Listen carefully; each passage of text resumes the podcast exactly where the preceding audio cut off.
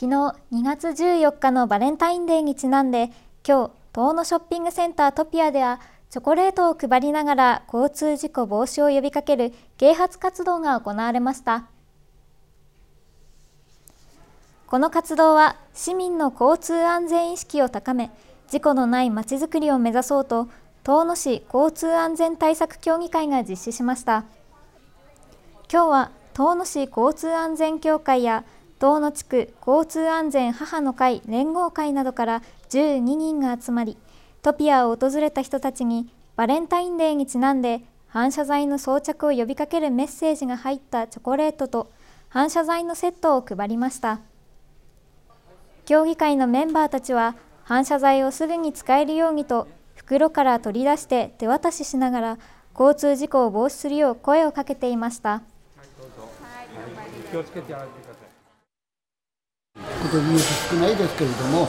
あの交通事故に遭わないように、であと、これ、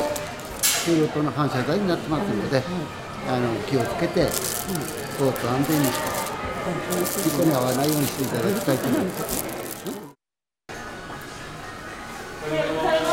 検察です。今交通安全の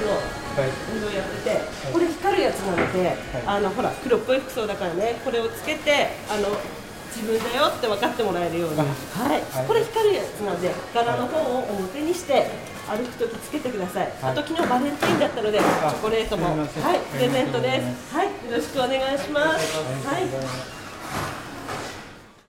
でね、これね、これライトになってから。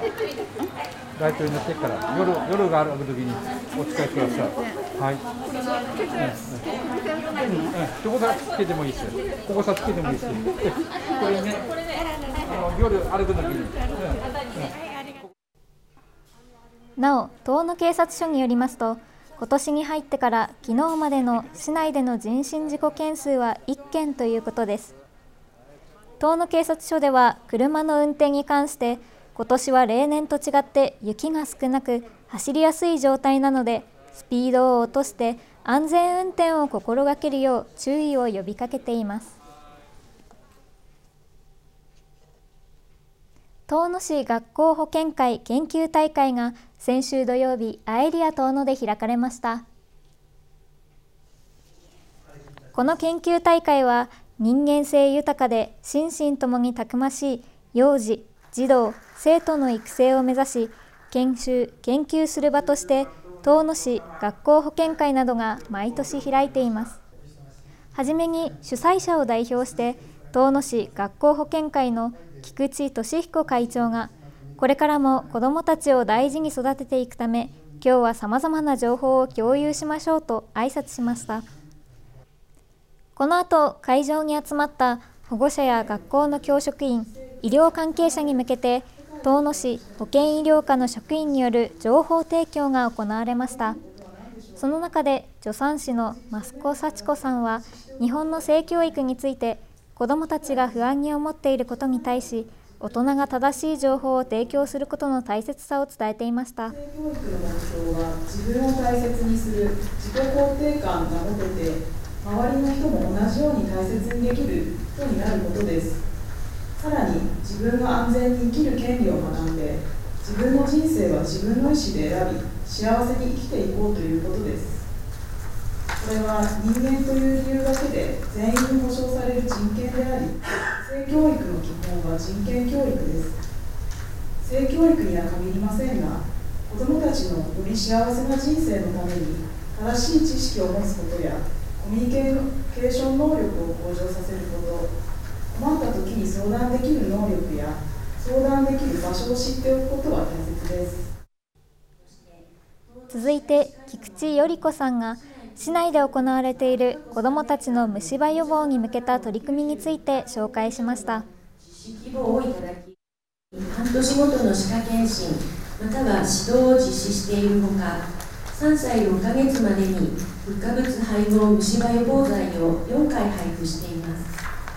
3歳6ヶ月時の虫歯有病者率は年々減少傾向にあり市の目標値は達成している状況となっています。将来の遠野になる子どもたちの生きる力を育み航空の健康を通して生涯にわたる健康を目指し各学校における熱心な保健指導の取り組みに加え集団復化物選考の取り組みを開始し5年が経過しました。引き続き虫歯予防の取り組みになお一層のご理解とご協力をお願いいたします。またこの日は盛岡市の将棋会で岩手県医師会の常任理事を務める金浜誠樹さんによる子どもたちの生きる力をテーマにした講演も行われました。参加した人たちは心身ともにたくましい子どもの育成に向けてさまざまな情報から学びを得た様子でした。岩手県消防職員意見発表会が先週金曜日に開かれ遠野市消防本部の佐々木丸太さんが検討した様子が届きましたのでお伝えします。この意見発表会は消防職員が業務に対する提言や取り組むべき課題などについて自由に発表し日頃の業務に対する意識を高めてもらおうと岩手県消防庁会が毎年開いています。今回は県内の各消防本部から選抜された12人の消防職員が4分30秒から5分と決められた時間内で消防業務で感じたことや今後行うべきことなどを堂々と発表しました。その中で7番目に登壇した遠野市消防本部の消防士佐々木丸太さんは救命への道しるべと題し自分の意見を述べました。発表。現在 AED は全国の公共施設やスーパーなどの商業施設民間企業などに設置されておりよく目にする存在です。しかし AED が近くに設置されていたとしても実際に使用されることが少ないことから近いようで遠い存在となっていると言えるでしょう。この状況を打開するため AED が設置されている建物内に AED までの誘導標識を表示することを提案します。またトイレなどの表示と差別化を図るため AED の誘導標識は平常時緊急時を問わず普段の生活の中で目に留まるデザインにすることで迷うことなく見つけることができると考えます。この誘導標識はまさに救命への道しるべです。意見発表会の結果佐々木さんは努力賞に選ばれ表彰では他の努力賞受賞者を代表して賞状と盾を受け取ったということです。なお努力賞と検討した佐々木さんは意見発表会での経験を生かしながら今後も市民の安心安全のために消防業務に励んでいきたいと意識を新たにしていました。それではここで20年前の懐かしいニュースをご覧いただきます。これは野球や剣道、スキーなどの市内8つのスポーツ少年団の親睦を深めようと開かれたものです。赤羽スキー場には思い思いの自作のソリを持ち寄った34チーム100人以上の子どもたちが集まりました。自作のソリは形大きさは自由ですが段ボールで作ることになっており各チームともスポーツの練習の後に親子で一緒に作ったものが多いそうです。大会が始まると参加した子どもたちは3人1組で楽しそうに自慢のソリでゲレンデを滑り出しおよそ150メートルの斜面を滑り降りるタイムを競っていました。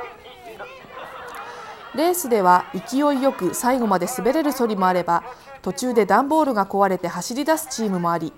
中には観客からソリを降りて押せなどの声援を浴びて笑いを振りまくチームもありました。この日の赤羽スキー場は前日の雨と朝から降った湿った雪で今一つのコンディションでしたがそれでも子どもたちはゴールを懸命に目指し会場は笑いと和やかな雰囲気に包まれていました大会の結果は小学校4年生以下の部では青笹野球少年団が1位で小学校5年生以上の部では遠野スキースポーツ少年団のチームが1位となりました赤羽スキー場ではソリの無料貸し出しも行っているそうで冬の野外での遊びの楽しさを味わってほしいと話していました。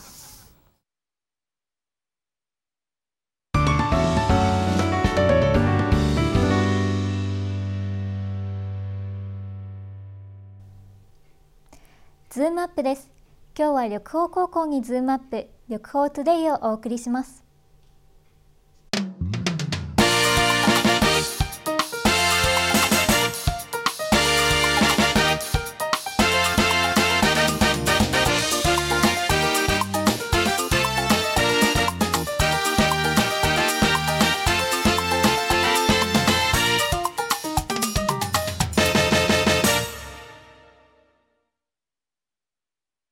さんこんにちは。東能力法高校生産技術科3年村沢優奈です。情報処理科3年佐藤泉です。もう2月になって私たち3年生はそろそろ卒業の時期になりました。そうですね。残りの高校生活を満喫したいです。それでは最初のニュースです。1月23日内定報告会がありました内定や進学をもらった代表者が12年生に向けて面接のアドバイスや対策方法などを話しました。岩手県立大学や宮古短期大学動物系やファッション系の専門学校に進学する人や YDK や SMC 県外の工場に就職する人たちがいましたね。それでは岩手県立大学に進学が決まった情報処理科の伊藤瑞希さんと岩手県立大学宮古短期大学校に進学が決まった松山大河さんにインタビューをしましたのでご覧ください。こんにちは。こんにちは。お二人は進学するということでしたがなぜ進学しようと思ったのですか？はい、私は高校で学んだ情報系の分野をさらに学びたいと考え進学を希望しました私は中学まで就職を希望していましたが高校に進学しもっとたくさんのことを学びたいと思い進学を希望しました。合格が決まるまで大変だったことはありましたか？はい、私は志望理由書の作成と面接練習が一番大変でした。私は小論文でたくさんダメ出しされるところが大変でした。最後に4月から新生活で頑張りたいことや楽しみにしていることはありますか？はい、えー、一人暮らしとバイトを頑張りたいと思います。私は一人暮らしが始まるので自炊をできるように頑張りたいです。ありがとうございました。ありがとうございました。私は4月から関東の企業に就職します。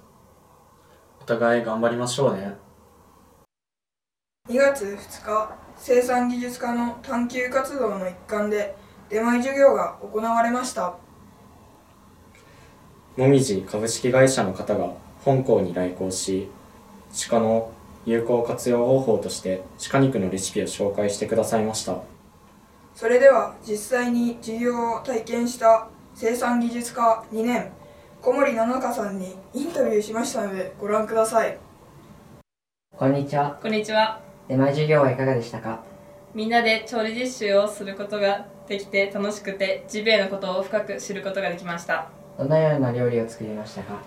もも肉で鹿カツを作り肩肉で煮込みヒレとロースは岩塩だけで味付けして焼きました。